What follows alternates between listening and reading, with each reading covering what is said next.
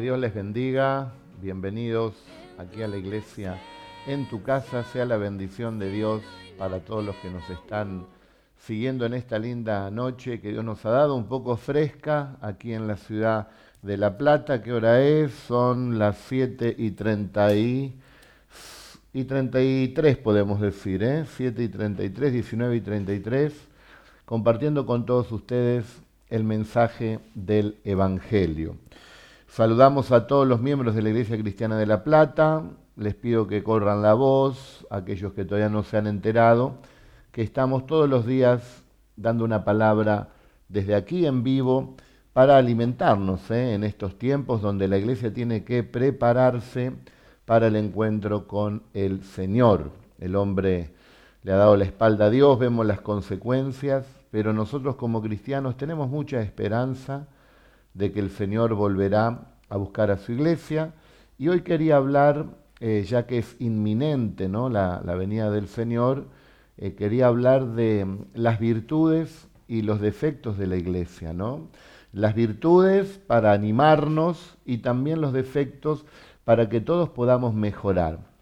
Hoy estaba también compartiendo con seres queridos la palabra del Señor, le envié allí varios eh, versículos bíblicos y entre ellos le envié mm, precisamente el capítulo 22, no todo, sino específicamente donde habla de la venida del Señor, porque llama la atención que en el capítulo 22 tres veces, ¿no? El Señor dice, he aquí vengo pronto. Por ejemplo, en Apocalipsis 22, 7 dice, aquí vengo pronto. ¿eh? Bienaventurado el que guarda las palabras del libro de la profecía. Después también tenemos en 22, 12, he aquí yo vengo pronto y mi galardón conmigo para recompensar a cada uno según sea su obra.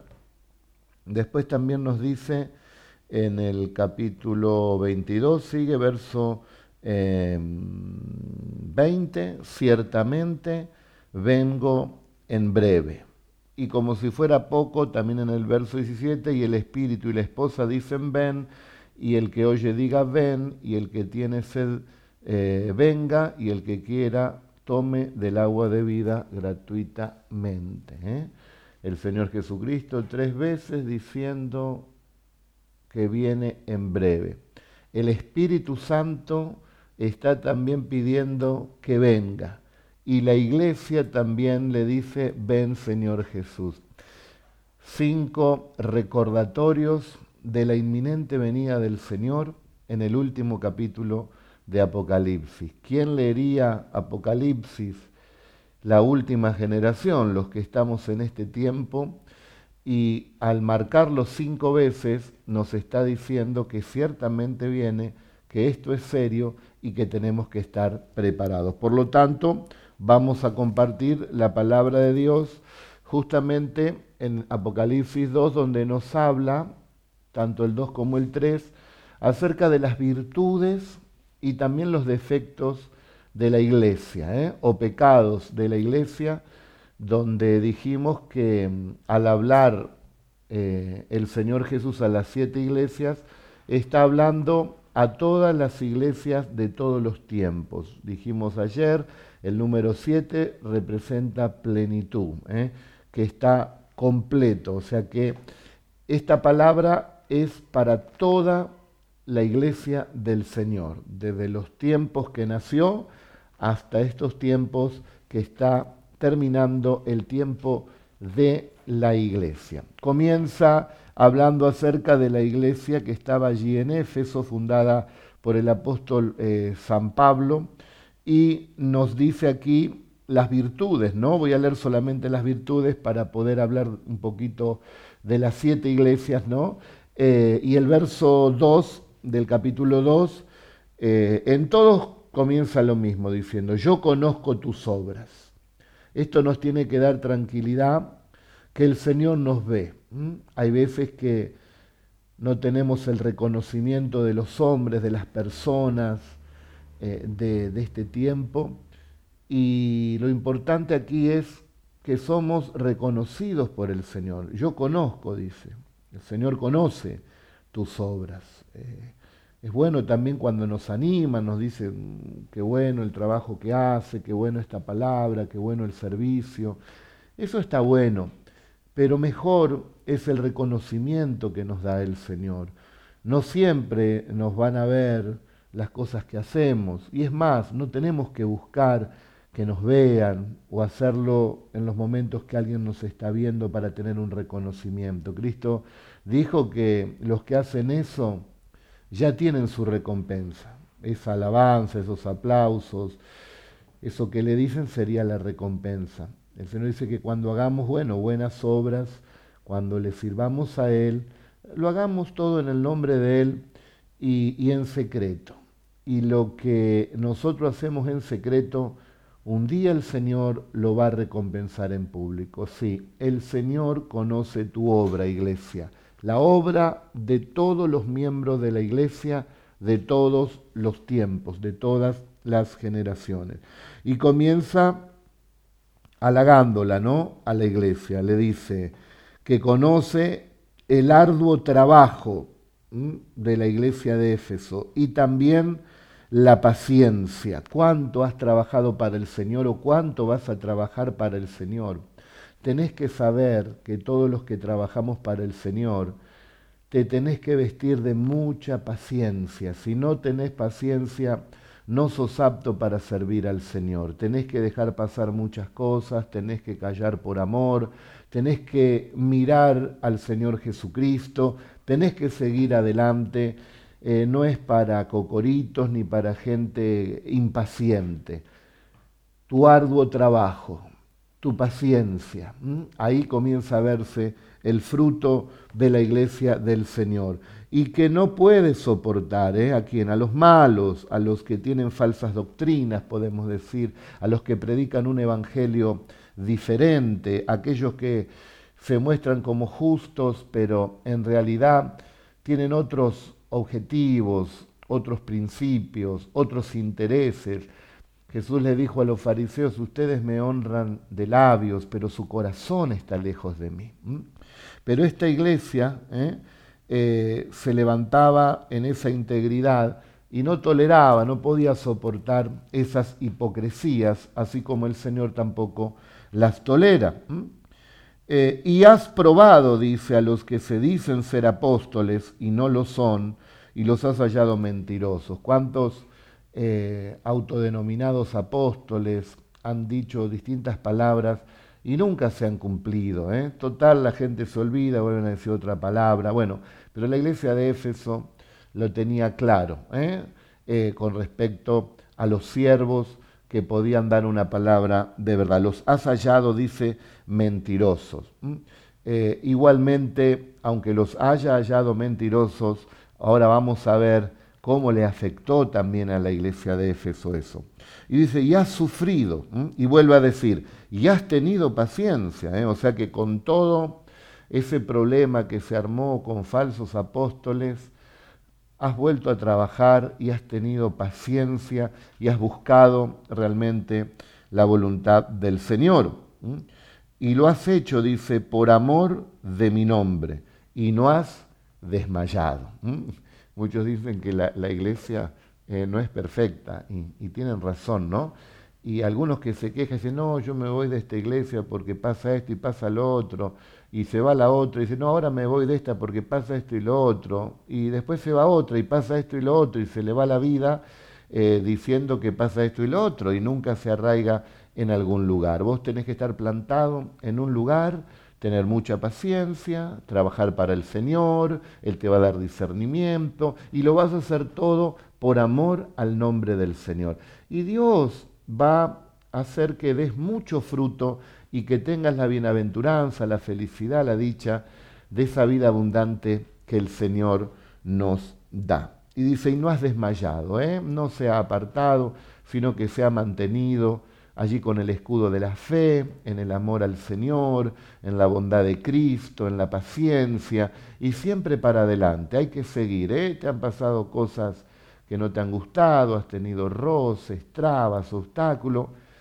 Seguir, siempre seguir, como dice el coro, y no mirar atrás. Ahora que estamos viendo la meta, que está la bandera de llegada, no podemos detenernos en estas cosas, sino que tenemos que seguir como la iglesia de Éfeso. Pero, siempre hay un pero, ¿no? Pero, dice el mismo Señor Jesucristo, pero, a pesar de todas estas cosas lindas que tenés iglesia, quiero que mejores. Tengo algo contra ti, tengo algo contra ti. Acá viene la falla, ¿no? Has dejado tu primer amor. Eh, fíjese que le marca solamente una cosa. Eh, que sea solamente una cosa no quiere decir que, que no sea importante el cambiarla, ¿no? A veces es algo, solamente algo, pero que es muy importante cambiarlo. Y acá el Señor le dice que tenía que arrepentirse porque estaba caída, dice. ¿eh? Recuerda, por tanto, de dónde eh, has caído y arrepiéntete, le dice. Entonces, hay que volver siempre al primer amor. Hay que estar enamorado del Señor Jesucristo. Hay que estar apasionado. Todo hay que hacerlo para Él, en el nombre de Él, por amor a Él, y, eso te da pasión. ¿eh? Vos sabés que está el Señor, ¿eh? que está el Señor con vos y vas a ser de gran bendición para las personas, para los hermanos y donde el Señor te use. Dice, y haz las primeras obras. Cuando se pierde eh, el primer amor, eh, se dejan de hacer esas primeras obras, todo cuesta más, todo se analiza, todo se piensa y se va perdiendo la fuerza. Acá creemos que se debilitó ¿no? la iglesia de Éfeso. El apóstol Pablo se lo había advertido, que cuando él se vaya, él tenía que ir a Jerusalén porque ese era el llamado de Dios y ahí iba a entregar su vida. Él les dijo que tenían que tener cuidado porque iban a venir falsos maestros y aún de entre ellos iban a levantar personas buscando sus propios intereses y no iban a perdonar el rebaño. Y Pablo, bueno, cuando se despide, lo querían tanto a Pablo que lo abrazaban, lloraban. Y Pablo se fue. Y después llegaron, esto que dice aquí, los falsos apóstoles. Y cuando se presentaron como apóstoles, eh, la iglesia de Éfeso dijo, uh, vienen varios como el apóstol Pablo, llenos de amor, de, de paz, de sabiduría, de paciencia, de poder. Oh, bienvenidos. Otros apóstoles como Pablo.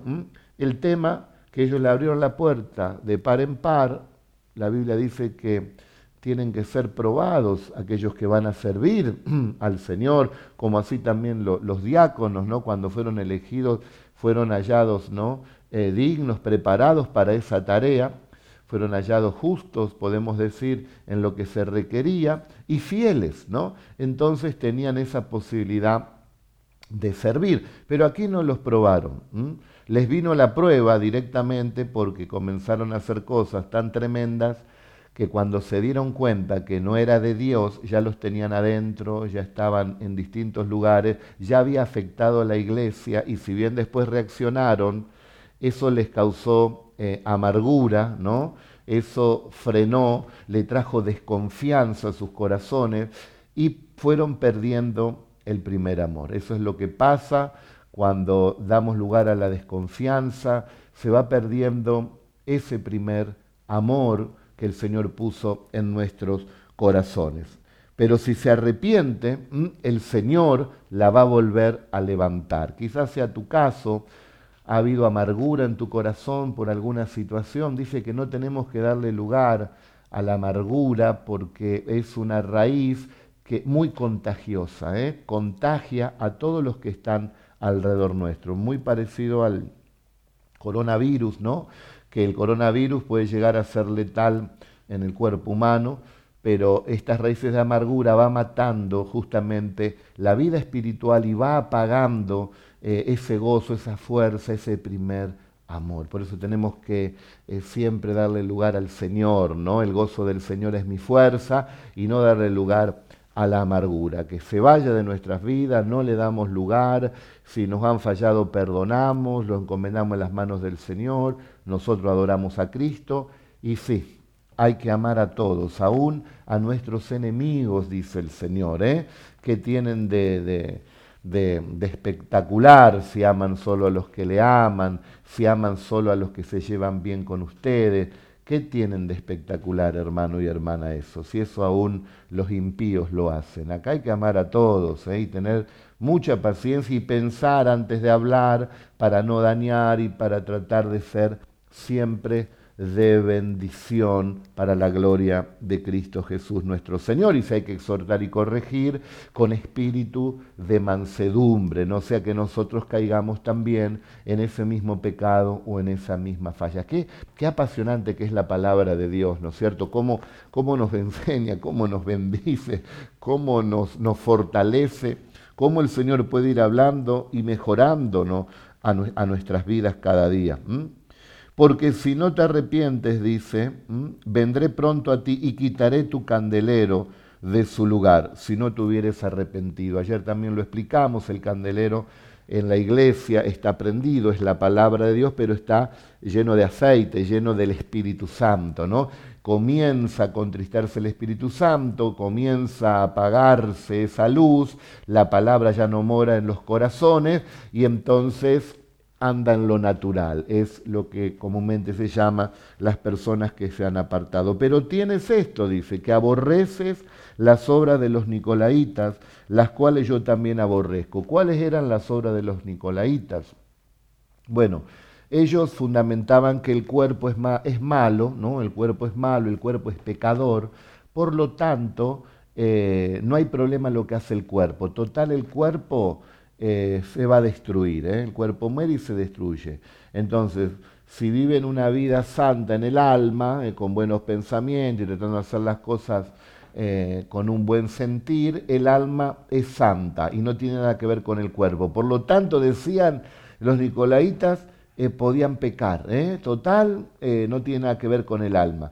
Y dice que Dios aborrece precisamente esa doctrina porque aquí tenemos que ser santos, tanto en el cuerpo como en el alma. No presentemos los miembros de nuestro cuerpo para el pecado, sino presentarlos como un sacrificio vivo ante nuestro Señor. Sean santos en el cuerpo, en el alma y en el espíritu, para estar irreprensibles ante la venida del Señor. Bueno, pudimos ver fallas y podemos ver también virtudes de la iglesia de Éfeso. Vamos a la iglesia de Esmirna.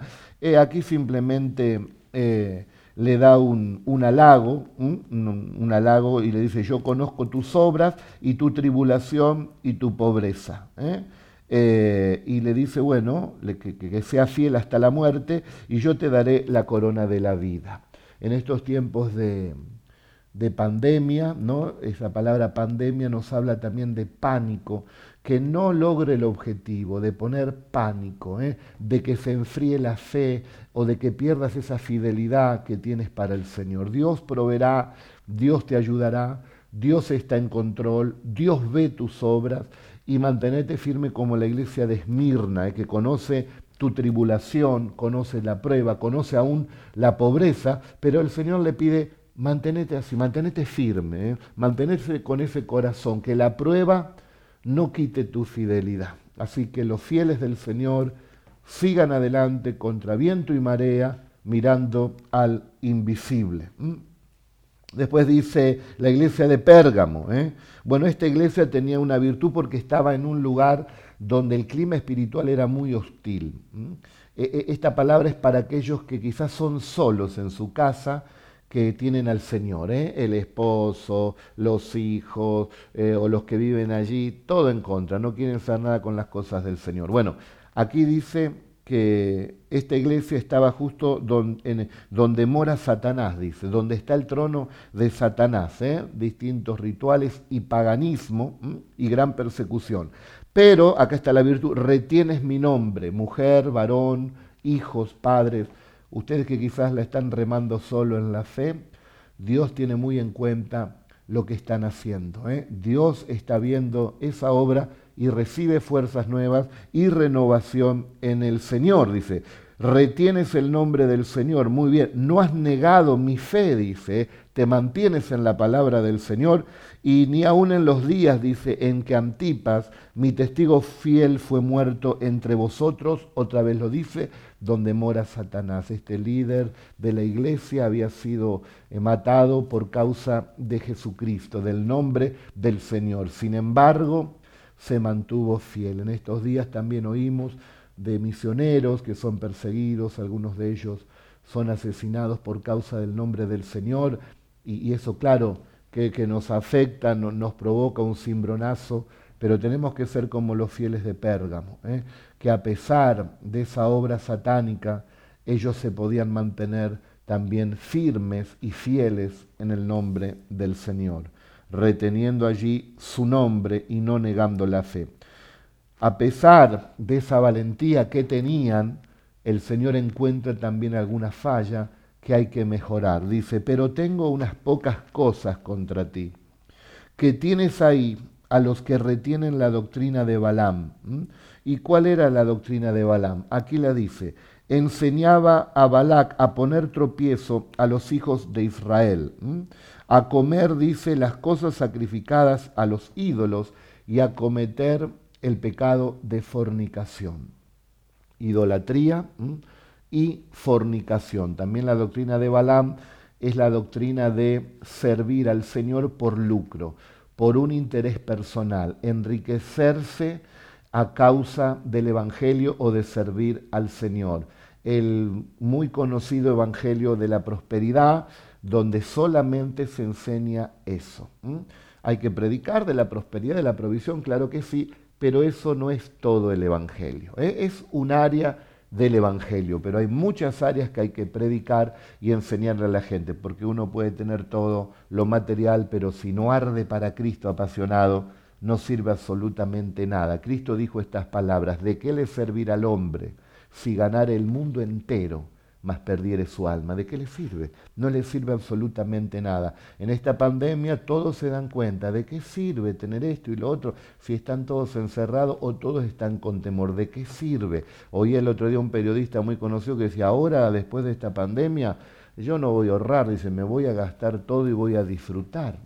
Porque se dan cuenta que lo material, eh, como dice la Biblia, las riquezas pueden eh, formarse en ellas alas como la del águila e irse volando. Pero los que confían en el Señor son como el monte de Sión, ¿eh? que están firmes para la gloria del Señor Jesucristo. Entonces, eh, no le demos lugar a la doctrina de Balaam, el pecado de fornicación a veces se ve también en las iglesias.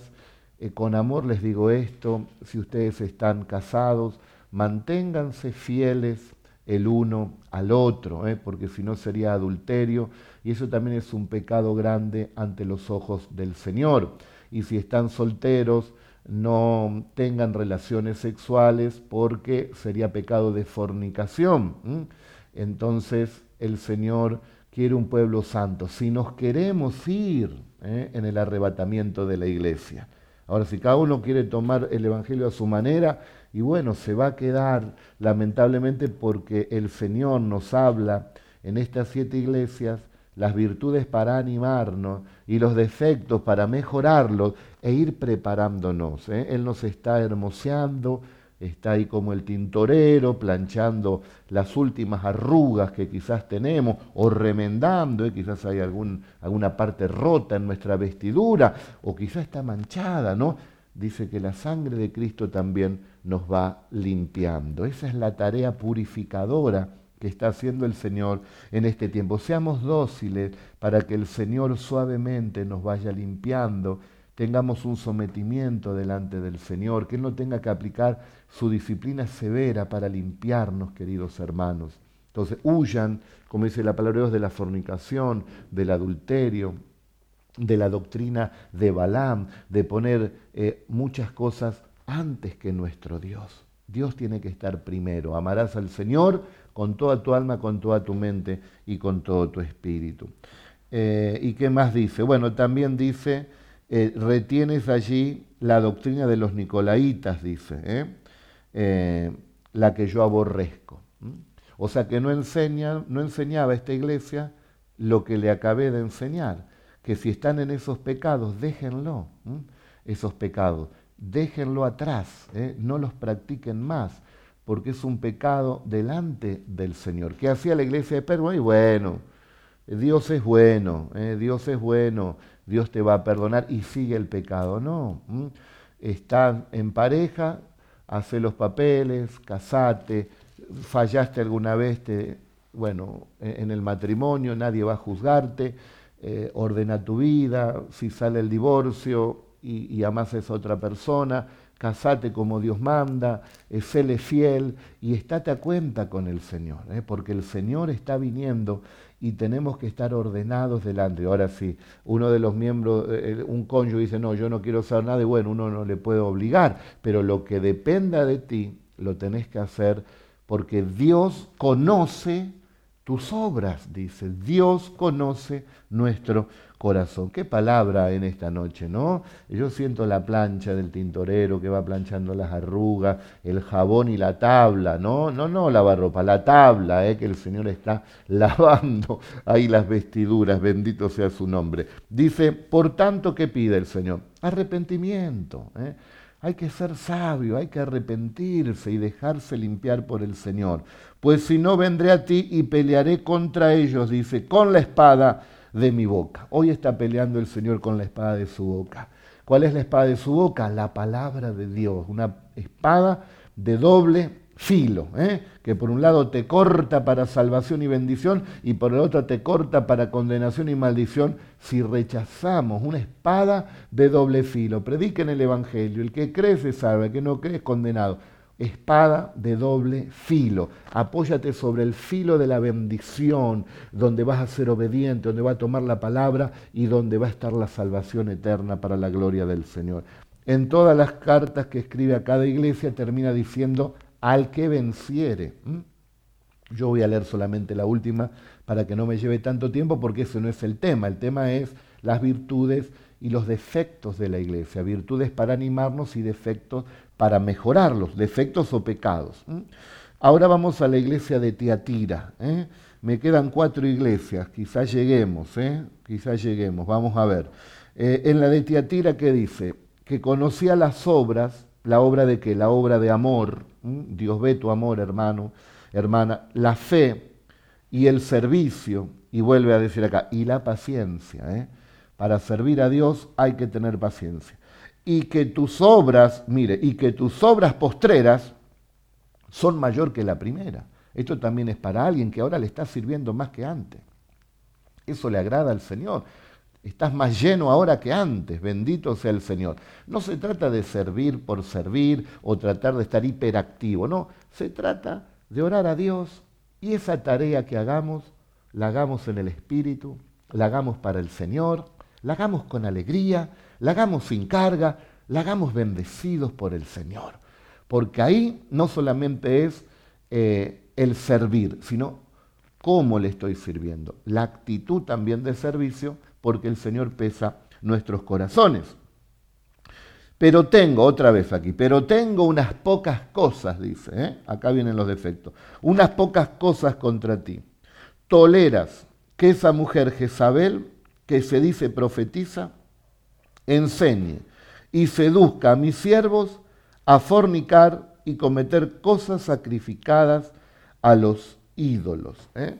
Eso no se tiene que permitir en la iglesia todo espíritu de seducción, mm, de coqueteo, de doble intención, de, hablar con, doble sentido. No, no, eso no tiene que estar en las cosas del Señor. Eh, y eso no tiene que tolerarse, eso se tiene que cortar y se tiene que aplicar la palabra del Señor.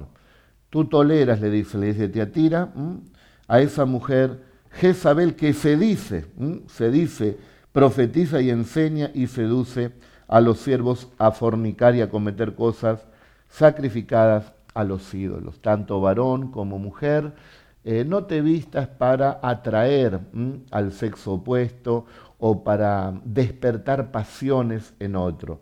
Vístete prudentemente, eh, uno no tiene ningún problema con el tema de la vestimenta, hay libertad. El tema es el, corazón, ¿no? la intención del corazón eh, para ser de bendición también para los hermanos y para todas las personas, porque el que lee y pesa los corazones no se dará cuenta la intención, si hay realmente una seducción en la vestimenta, en la palabra, en lo que hace, claro que sí. Por lo tanto, hay que arrepentirse también de esto. Y dice, y, de comer, bueno, cosas sacrificadas a los ídolos, ya lo hemos explicado. Eh, porque si no lo hace, dice, arrojaré en cama y en gran tribulación a los que con ella adulteran, si no se arrepienten de las obras de ella. A veces eh, personas en el pueblo de Dios se quejan de situaciones que le vienen a su vida.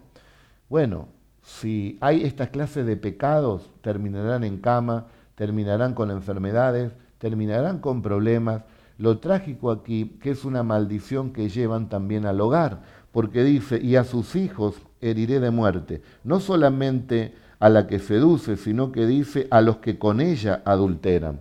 Y a sus hijos heriré de muerte, y todas las iglesias, esto lo dice el Señor Jesucristo como decíamos en mi época, guarda el piojo, guarda el piojo. Esto lo dice el Señor Jesucristo en el Nuevo Testamento, en el último libro de la Biblia, en el libro también que todavía está la gracia del Señor Jesucristo.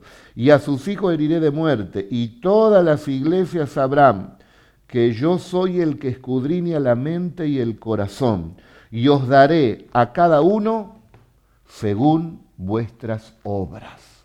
Esta palabra es para la iglesia del Señor. Esta palabra es muy tremenda.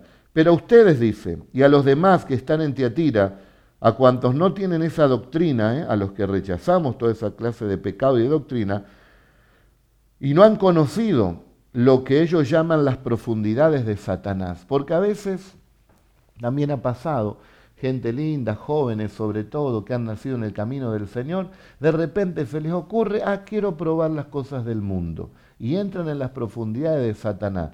Y después vaya a saber si tiene otra oportunidad. Y después vaya a saber, quizás Dios le dé la otra oportunidad, pero son tantas las tinieblas que no tiene fuerza para salir de allí. ¿Y ahora qué hace? ¿Y quién lo mandó ahí? ¿Quién lo mandó a querer probar, a poner las narices en las tinieblas? los que ellos llaman, dice, las profundidades de Satanás. Dice, bueno, a los que no andan en estas cosas no les voy a imponer ninguna otra carga. Retengan lo que tienen hasta que yo venga, dice el Señor. ¿eh? Hay que abstenerse de todas estas cosas que la iglesia peca y falla y si ha caído debe arrepentirse y debe seguir adelante. Todavía hay tiempo. Ahora la iglesia de Sardis. ¿eh? Esta iglesia, a diferencia de la de Esmirna, ¿eh? en la de Esmirna eh, un halago. Mantente fiel ahí y, venís bien. no, no, no decaigas en la tribulación. Mantenete con lo que tenés, que venís bien, le dice el Señor. Ahora, a la de Sardis no le da ningún halago, todo lo contrario, hace todo mal. Dice,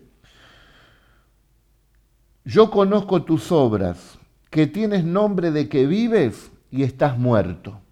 O sea, que es la iglesia? Son los cristianos que como el diablo creen pero no obedecen. Dice la Biblia que aún el demonio cree pero tiembla. ¿eh? Satanás conoce la Biblia, los demonios también lo saben, pero no obedecen. Creen en Dios, más vale que creen en Dios. Ellos creen en Dios, pero no le obedecen. Y entonces esa persona dice, yo tengo al Señor, pero con sus hechos niegan al Señor. Tú tienes nombre de que vives, pero estás lleno de pecado. Estás manifestando el pecado, estás avergonzando el nombre del Señor. Tienes nombre que vive, pero en realidad estás muerto. ¿Cuántas religiones están así? ¿Cuántas personas a veces dentro de las iglesias también vienen camuflados como fervientes creyentes, pero sus obras gritan más que lo que ellos pueden decir? Y nuestros oídos no pueden escuchar lo que ellos dicen porque sus obras hablan más fuerte que sus palabras. Le dice entonces, sé vigilante, afirma las otras cosas que están para morir, o sea que estaba moribunda, y le quedaban algunas cosas que también las estaba dejando, se estaba yendo al mundo, era una iglesia carnal, una iglesia religiosa, una iglesia de apariencia, de hipocresía. estás moribunda y lo que te mantiene el aliento de vida está también a punto de morir. Y le dice, sé vigilante, afirma las otras cosas que están para morir, porque no he hallado tus obras perfectas delante de Dios. Si hoy nos pesara el Señor, como vio la mano que hablamos hace un tiempo de Daniel, ¿no? Allí que escribía en la pared, ¿eh? eh mene, mene, tekel, uparsin, ¿eh?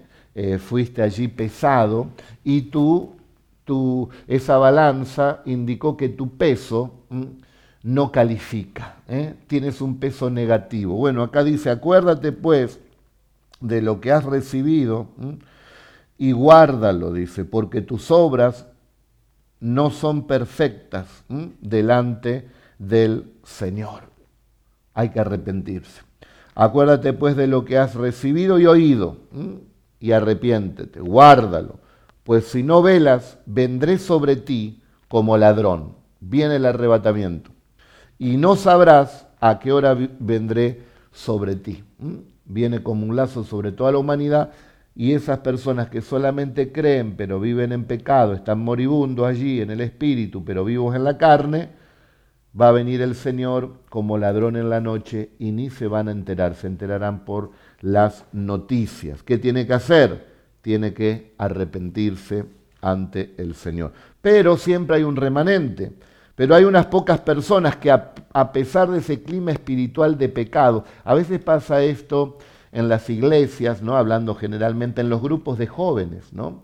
porque está ese amiguismo tonto, ¿no? que lo cubre, sí, sale con aquella, sí, andan juntos, hacen esto y lo otro, pero no digas nada y están manteniendo el pecado, ahí están manteniendo el pecado y, se están contaminando eh, todos. Y aquel que dice, no, eso no es de Dios, está como solo en medio del desierto y dice, no, vos callate, vos, ¿qué te crees el pastor? Que sos santo. Y es como que la están peleando. Pero a esos valientes y valientas le dice el Señor, pero tienes unas pocas personas en Sardis que no han manchado sus vestiduras y andarán conmigo en vestiduras blancas, porque son dignas. ¿eh? Así que no se han prestado a apañar el pecado.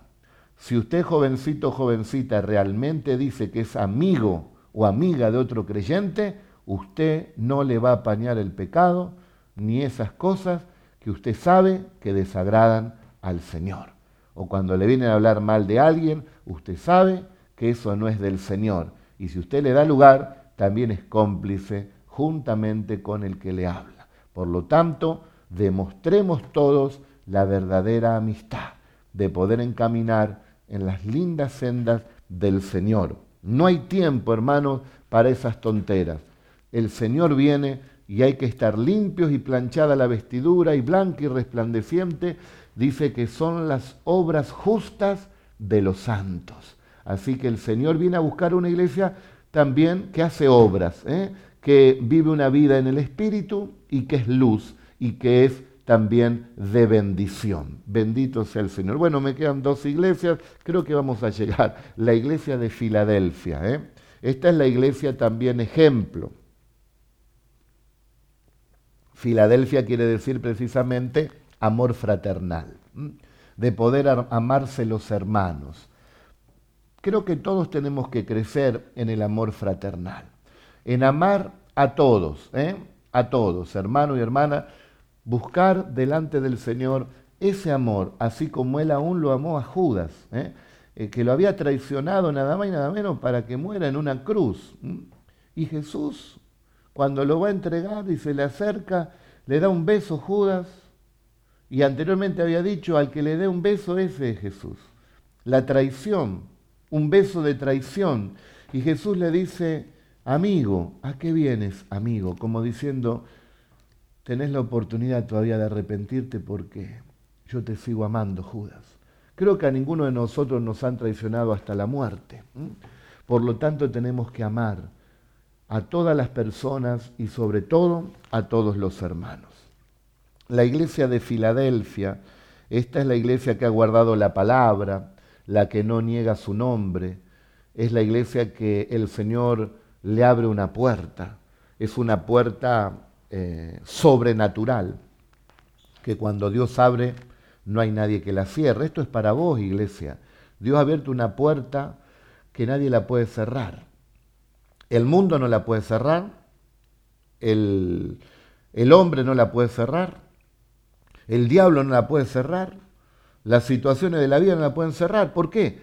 Porque es una puerta que ha abierto Dios. Y cuando Dios abre, dice, no hay nadie que cierra. Y dice que le da la llave de David. Es la llave que abre esa puerta, pero que abre un montón de puertas más que están en este camino que tiene la iglesia de Filadelfia, porque ha practicado el amor fraternal. Por eso bendigamos y alentemos a todos los hermanos y hermanas. Por cuanto has guardado la palabra de mi paciencia, yo también te guardaré de la hora de la prueba que ha venido sobre el mundo entero para probar a los que moran sobre la tierra. Esta es la iglesia que viene a buscar al Señor. No niega su nombre, guarda su palabra, tiene las puertas abiertas, el Señor está con ella, esa es la iglesia que viene a buscar y le dice que le librará de la hora de prueba que viene sobre el mundo entero. Estos son principios de dolores sobre el mundo entero. Seguirán sucediendo distintos acontecimientos, pero llegará un momento que Dios no permitirá que la iglesia los siga viendo, sino que el Señor dice, a ti te libraré, iglesia, de la hora de prueba que vendrá sobre el mundo entero, porque guardas mi palabra y no niegas mi nombre. ¿eh? Evangeliza y disipula y vive una vida de santidad. Y lo dice aquí, el verso 11, he aquí, yo vengo pronto, retén lo que tienes para que ninguno tome tu corona. Dice también, bueno, al que venciere, en todas las iglesias dice al que venciere. Por lo tanto, hay que oír la palabra del Señor que nos alienta con las virtudes que podemos tener, eh, con la vida eh, espiritual que podemos desarrollar, el Señor nos alienta. Pero también tenemos que corregir todo aquello que está mal para poder ser esa iglesia que el Señor viene a buscar, una virgen pura, sin mancha, que no tenga de qué avergonzarse. Es la, la novia de Cristo que se va a casar con Él. Y la última iglesia es la iglesia de la Odisea. Esta es la iglesia a nivel mundial que se ve. La mayoría de los creyentes de este tiempo está viviendo un evangelio tibio, un evangelio que dice, yo conozco tus obras, que ni eres frío ni eres caliente, eres tibio, no eres malo, pero tampoco eres bueno. ¿eh? Estás ahí intermedio, ¿eh? no eres hijo del diablo, pero no hay fruto para llamarte hijo de Dios. ¿eh? Está ahí tibio, un hijo de quién, de quién es, ahí está, gris, no, no. El Señor quiere gente ferviente, gente que le ame. Por cuanto eres tibio, dice, te vomitaré de mi boca. Viene el arrebatamiento, el Señor se lleva a la iglesia, a los cielos, gloria a Dios. Pero al tibio lo levanta el Señor que un poquito y vuelve otra vez a la tierra. Es como un vómito. Está dentro del cuerpo, pero es sacado para ser purificado después en la gran tribulación, entregando su vida. Teniendo la oportunidad de irse por gracia, no desperdicie la oportunidad que el Señor le da. Es la iglesia de la Odisea, la iglesia que le da lugar al orgullo. Dice, yo soy rico, yo me las sé todas, no necesito de nada ni de nadie. Y me he enriquecido, y de ninguna cosa tengo necesidad. Y no sabes que tú eres un desventurado, miserable, pobre, ciego y desnudo. Nosotros en el primer mes de este año, por unos 35 días y después seguimos otros 15 días más porque entró el ayuno también intermedio, unos 50 días, los primeros días de este año, nos dedicamos a humillarnos delante del Señor. Y uno de los primeros mensajes fue, si se humillara mi pueblo, sobre el cual mi nombre es invocado, y oraren y buscaren mi rostro y se convirtieren de sus malos caminos, yo iré, eh, sanaré su tierra y perdonaré el pecado. Y ahí nos tuvo el Señor y, habíamos arrancado muy bien eh, en un templo nuevo que nos dio el Señor, eh, arrancamos con eh, venir de un viaje de Australia, bendecido, y, venía enero y uno quería irse por dos o tres días a la costa, descansar un poco, y el Señor habla a mi corazón 30 días de oración. Y en enero, en enero que voy a decir la gente quiere estar en la pileta, Y lo hicimos, y lo hicimos, y buscamos al Señor en oración y ayuno, y no sabíamos lo que venía, pero sí dijimos que esta oración y ayuno de tantos días sería como una vacuna, un, un antivirus que nos ponía el Señor, así dijimos, ¿se acuerdan? Un antivirus para lo que venía, y fíjese lo que ha venido. Por lo tanto, Iglesia Cristiana de La Plata, estás vacunado, tranquilo, eh, ya va a pasar. Y, cuando volvamos al templo, van a volver las ovejitas. Si hay pastores que me están escuchando de otros lugares, no tengan temor, no se van a perder las ovejitas. ¿Cómo que no? Si no está junto al pastor, no se van a perder porque está junto al pastor Jesús. Ahora las pastorea directamente el Señor. El Señor las pastorea y oyen la voz directa del Señor y les sirve para crecer. Y vendrán, pastor, van a volver, pero escuche, van a volver multiplicadas, van a volver con otras ovejitas ¿eh? que han tenido en este tiempo para la gloria del Señor. Recíbalo y tómelo para la gloria del Señor. Así que la iglesia de este tiempo, el Señor le, aconseja, eh, le aconseja, deja el orgullo, deja la vanidad, eh, búscame de todo corazón, humíllate delante del Señor. Es la iglesia en todas partes del mundo que el Señor la bendijo. Y, como hablamos también creo que ayer, ¿no? Eh, el tema del, no, cuando hablamos del salmón, el tema del valle y la montaña, ¿no? Que cuando estás en, el valle, ay Señor, ayúdame y te humilla. Y cuando estás bendecido en la montaña, es como que crece la vanidad, el orgullo, y, esa es la iglesia de la Odisea. Y el Señor dice, así no, te voy a aconsejar algo, dice. ¿Qué le aconseja? Que compres oro refinado en fuego, esto es la fe que avives la fe que hay en ti, para que seas realmente rico, ¿eh? y vestiduras blancas para vestirte, vuelve a la santidad, y que no se descubra la vergüenza de tu desnudez, ¿eh? porque si no va a sacar, va a salir a flote los pecados escondidos si no se humilla la iglesia delante del Señor. Y unge tus ojos con colirio, que el Espíritu Santo haga una obra para darte visión de los días que vienen en la mano de Cristo Jesús. Y dice él eh, de manera eh, amorosa, pero con autoridad. Yo reprendo y castigo a todos los que amo. Sé pues celoso y arrepiéntete. ¿eh? Hay que arrepentirse. A todas las iglesias, en sus fallas, en sus pecados, está la salida. Hay que arrepentirse, dice. He aquí, yo estoy a la puerta y llamo. Si alguno oye mi voz y abre la puerta, entraré a él y cenaré con él y él conmigo. ¿Mm? Esto ya lo he enseñado mil veces. La iglesia de la Odisea es la iglesia que sacó a Jesús. ¿Cuántas veces he mencionado a Jesús? Varias veces, ¿no es cierto? Bueno, hay predicadores, siervos de Dios, personas, eh, cantantes que no nombran a Jesús. Ahora, después de varias prédicas que muchos siervos hemos dado, eh, lo volvieron a, a, poner a Jesús en sus canciones. Porque dice aquí, yo estoy a la puerta y llamo. La iglesia de la Odisea es la que sacó a Jesús de la iglesia es la que sacó a la cabeza, que Jesús la sacó de la iglesia y quedó el cuerpo solo ahí, sin Jesús. Sacó al dueño de la iglesia, al que la compró con su sangre bendita, está ahora del lado de afuera, golpeando los corazones tibios, hey, me sacaste, eh, me dejas entrar. Y si esa persona dice, sí, Señor, perdóname, dice que entrará el Señor y cenará también contigo.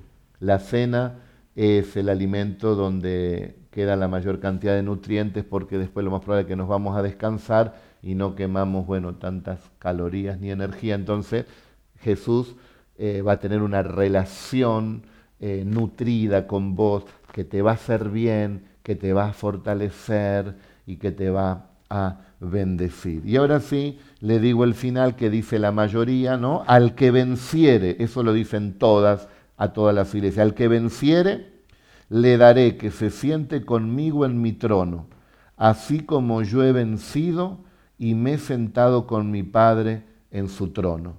Y a todas les dice, fíjese que esto es para todas las iglesias en todo tiempo y en todo lugar. El que tiene oído, oiga lo que el Espíritu dice a las iglesias. O sea, que todo aquel que tiene oído, oiga lo que el Espíritu dice a las iglesias. No solamente a estas siete iglesias que estuvieron en Asia Menor en los días de Juan, no, a todas las iglesias de todo tiempo y a todos aquellos que tengan hoy oídos para oír, oigan lo que el Espíritu dice a las iglesias.